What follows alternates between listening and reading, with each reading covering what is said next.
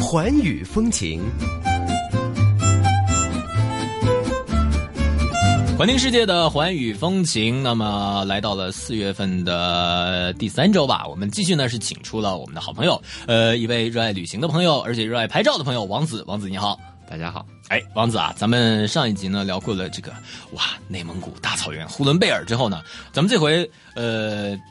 也是海，但不是草海了，是真正的大海了，是吧？嗯，对，这期我想跟跟大家聊聊我去马来西亚潜水的事儿。马来西亚潜水，哇，这个地方，呃，其实大家平时都会觉得东南亚旅游嗯嗖嗖随了，没什么感觉，但是其实，在东南亚是有很多很多这样非常非常好看的这个小岛的潜水的这样的环节，呃，可能有的人会错过，所以呢，今天请王子来给我们介绍一下。对，其实东南亚是一个就是特别适合旅游的地方，因为它小岛特别多，嗯对然后它并且就其实大家我不知道大家知不知道，就是其实潜水这个东西啊，啊最好的地方并不是那种深深海，就是并不是那种。比如说太平洋，你跑到中啊对间对潜水，其实什么都看不到。然后，一片黑哈、对，其实反而比较潜适合潜水就是那种岛屿啊然后岛屿附近有很多就是那种有那种就是浅滩对浅滩，然后并且落差比较大，然后是洋流比较大的就会可以可以出现特别好看的鱼。哦然后这期我想跟大家分享一个地方，就是马来西亚的仙本那。仙本那，哎，对这个地方应该相对来说不是特别热门，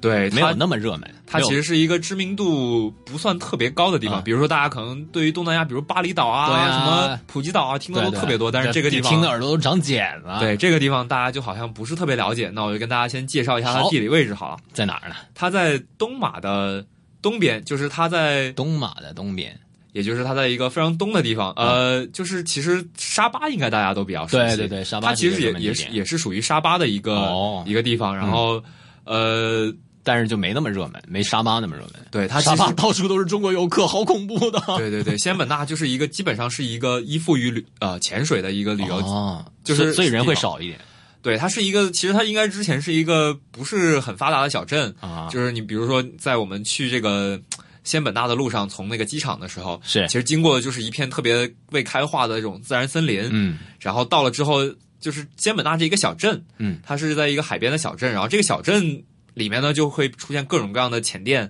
是然后比如有各种可以拿学潜水的这些潜店啊，啊或者有各种就是为潜水服务的小旅小旅馆啊是。是是，然后为就是那个潜水客服务的这种餐厅啊，所以整个小镇的经济其实是依附于这个潜水业的。哦，潜水镇仙本那。对对对，嗯呃，其实说到潜水呢，我们这个普通的听众朋友们可能会有点疑问，就是它是不是一个特别专业的运动？因为看到很多这个呃到处都说啊，比如说潜水可能要考潜水证，考不了潜水证不能潜水这样的一系列的说法，就是我们普通人如果要去的话，会不会玩不了呢？其实据我的了解，其实、啊呃有就是比如如果如果有兴趣的朋友呢，都可以尝试去考这个潜水证，它是叫它叫做这个 Open Water 呃 Driver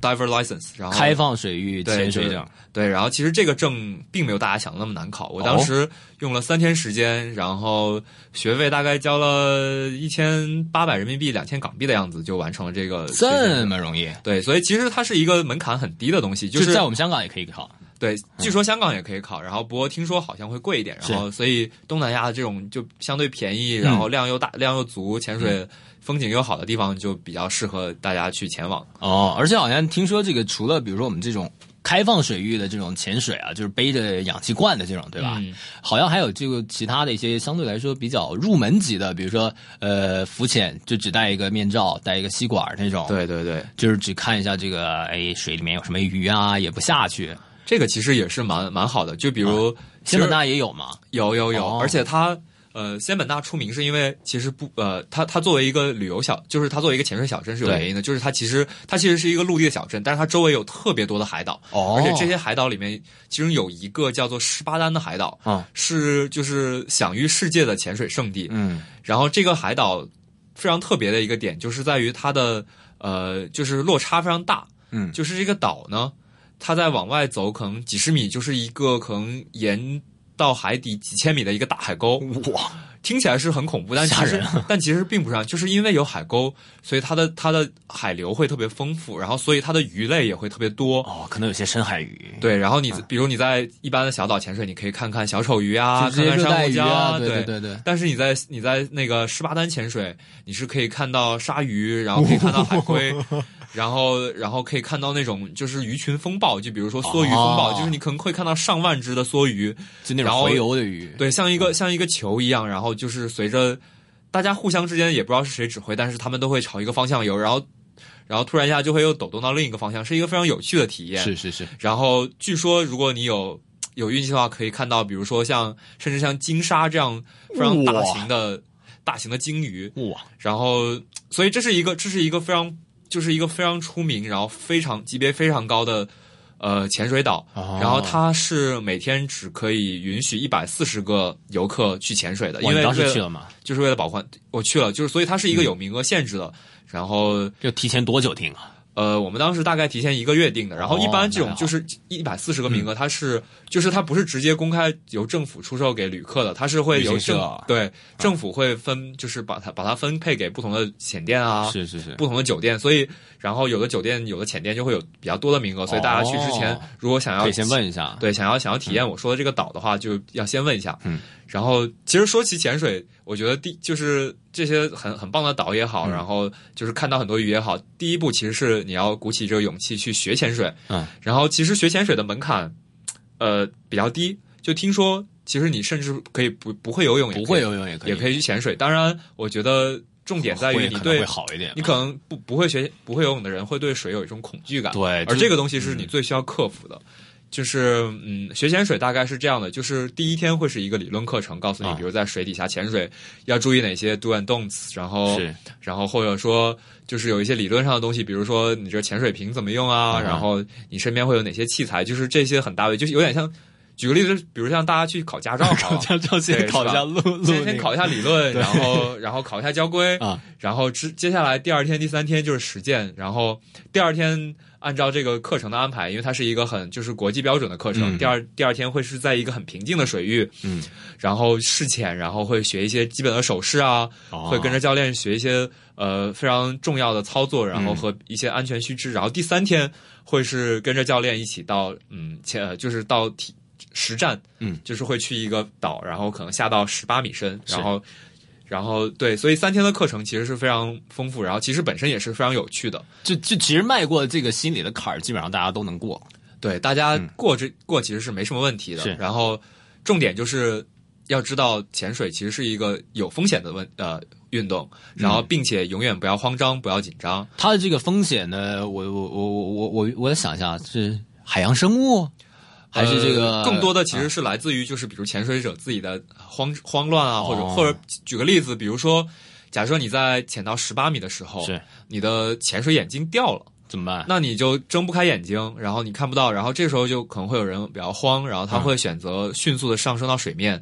呃，然后其实就是有一个点，就是在潜水者里面迅速上升，就是就是你你潜水，嗯比如你在十八米，你迅速上升到零米的时候是很危险的，非常危险的，对是有肺好像有伤害对，吧因为因为就是水压不同嘛，嗯，然后你比如你在水水底下的时候，你的肺的压力其实是高于你在陆地上的，对对于是你的肺，假设你在充充满气的情况下，大家想象一个气球啊，然后它在水底下的时候，它其实充的气是大过这个气球本身的需要的，但是对对因为它空气的，就是因为水的压力，所以气球会被压小，嗯，然后所以气球没有爆，嗯但是你一旦你迅速的把这个气球放到另外一个没有这么高压力的环境，那气球就会爆炸，对，啊所以你的肺其泡实就肺爆 了，那大家也知道，其实这这就挂是一个挂挺可怕的事情。所以潜水来说，如果你遵循了嗯它的、呃就是要求，然后并且不慌张的嗯话，它其实是一个非常宜人，然后非常就是危险性很小的一个运动。当然，它的危险性就是存在于我刚才所说的，就是恐慌啊，嗯然后就是之前会有一个案例，就是比如说，呃，那边潜水有一个有一个地方叫水上平台，嗯，然后水上平台是一个废弃的钻井改造的改造的这样一个旅社，我非常是推荐大家，我我当时就去了这个地方，非常好玩。嗯嗯然后就是这个潜店，这个这个这个平台水下大就是就是潜水客们可以，只要你有有有执照啊并且两两配对，你就可以无限无限次自己下去潜哇水这。么开心。对，然后当时就有一个姑娘，然后下去潜水，但是独自我两个人独自潜水，感觉风险挺大的。呃，对，但是嗯你要只要你受过了当相当就是就是正规的训练，是然后然后两个人互相照应的话，嗯其实是是可以规避掉很多风险的。当然，你前提是你真的要按照呃规章制度所说的一二三真，毕业了，对对对。然后就当时有一个姑娘在那个平台底下潜水，嗯，然后那个平台底下有一只大海鳗，然后那只海哇鳗其实好已经恐怖啊！就是已经已经在那儿好多年了，啊就是应该是跟游客也比较熟悉的，就是其实是没有危险但的。是他看到还是慌 了。对他当时不知道这件事儿，然后那个海鳗看到他了，然后伸出来了，他当他当时就慌 了，好恐怖就是就是他，于是他就采采取了一个非常不恰当做法，就是迅速、迅速上升，嗯，然后最后就对、哦非常遗不憾，幸就离是世啊就过世了。哇天哪！所以其实潜水是有风险的，嗯嗯这点就是一定要注意，就是它其实是一个。有危险性的运动，它不会像说你，比如你去踢个球，或者你去打个篮球，那你可能危险性最大就是骨骼折呗。对，然后要不鼻子被打打扁了，就是，对对对但是但是潜水是会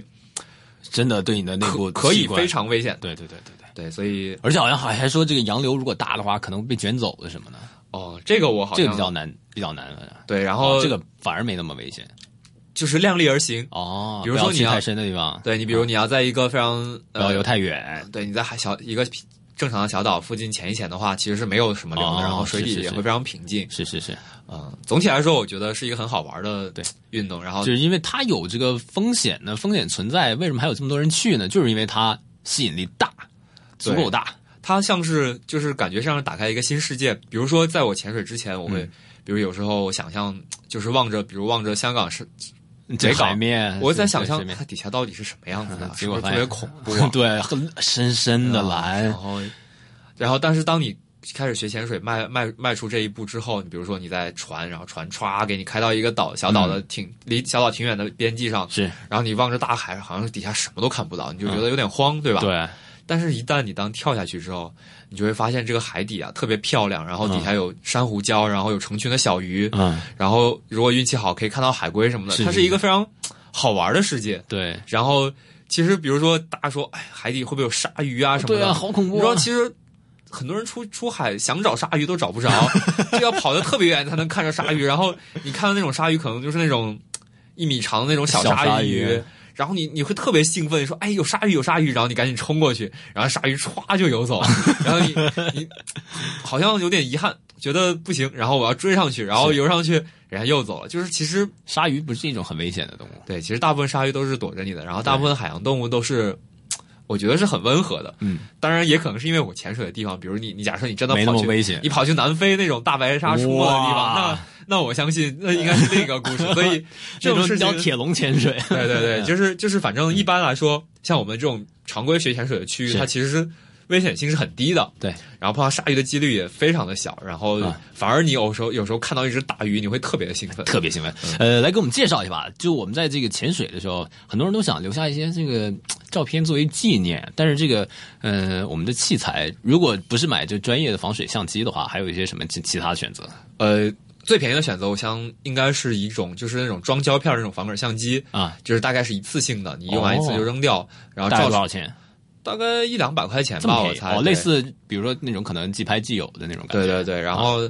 我倒是真没见到潜水的时候有人带这个，因为我啊猜可能拍出来一是效效果果不会不太特别好好吧，应该对二是现在大家其实去潜水，呃，经济上来说也都还可以过得去，对对然后所以大家会如果愿意在海底照相，都会倾向于选择呃，就是带防水壳的相机。一是它就是它可以边拍就是边视频边照相，嗯，就是我比如我两个朋友去就了那种这个计时的，对你，比如一次潜水四十五分钟，是那我去下水，我就把这相机打开，然后他就开始自己开始录录像，然后同时会三五秒钟就照一张照片，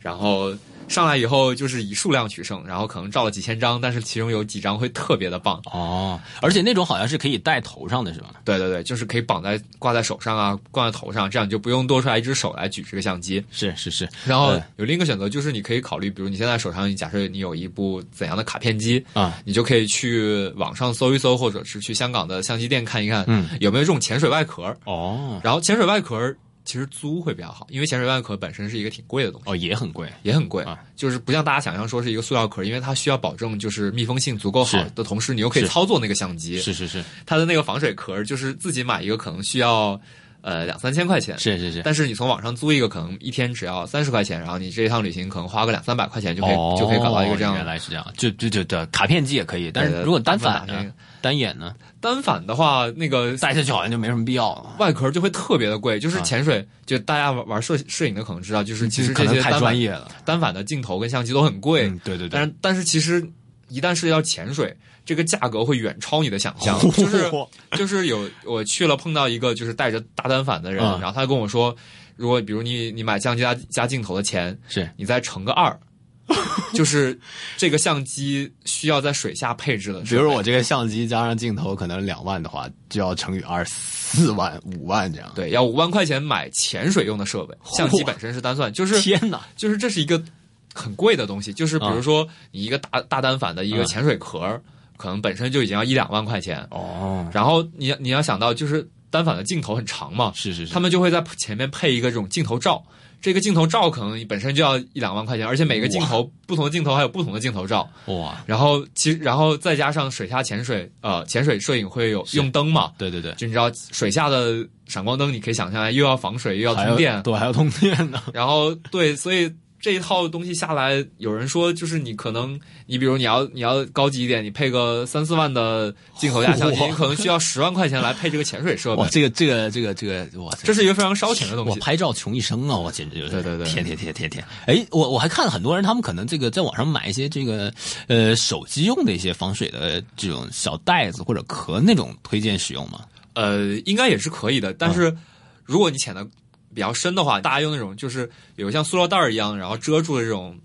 就不是特别合适了。是是是然后可能也需要一个相对比较专业的防水壳，然后哦，大概或者是安卓的这也种可能好几百了也。要好也要大几百。嗯是是是，啊明白明白。那么我们这节课呢，呃，我好像已经变成上课 了，呃，简单的跟王子请教了一下这个潜水的一些要点，怎么样迈过这个坎，怎么样选择一些水下拍照的设备，而且给我们推荐了一个非常好的地方——马来西亚的这个仙本那岛啊，呃，它应该不能算是一个岛，应该算是一个集散中心，然后到达周边的这些非常漂亮的海岛，然后专门的给自己规划一次潜水的旅程。